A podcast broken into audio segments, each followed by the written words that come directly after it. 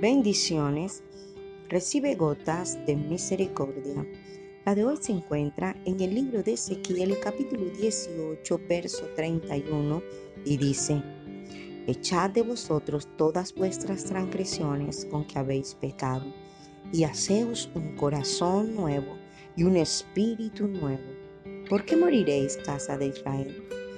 El profeta Ezequiel recibe la palabra del Señor donde hace una fuerte confrontación al pueblo de Israel, pues tenían por costumbre pensar que los hijos debían pagar por los pecados de los padres, situación que Jehová Dios de los ejércitos les aclara y les dice que el alma que pecare esa morirá, que nadie debía pagar por los pecados de otro, que todos eran responsables delante de Dios por lo bueno o lo malo que hacían.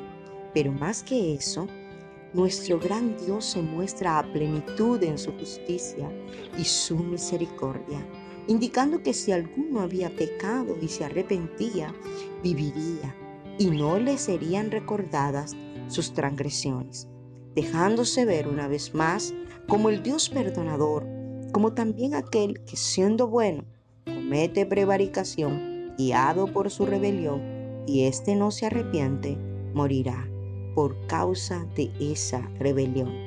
Y nada de lo que antes había hecho como justicia le contará.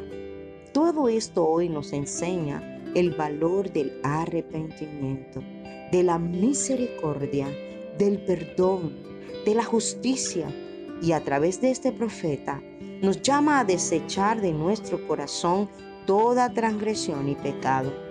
Somos inquietados a convertirnos, a renovar nuestro espíritu, nuestra alma, recordando que la paga del pecado es la muerte. En muchos casos, esta puede ser física, espiritual, pero sobre todo eterna. Para aquellos que se acogen al perdón y la misericordia, reciben la dádiva de Dios, que es la vida eterna, por cuanto nuestro hermoso Salvador desea la salvación para todos. Aprovecha en esta hora su perdón y recíbelo. Que Dios te bendiga siempre.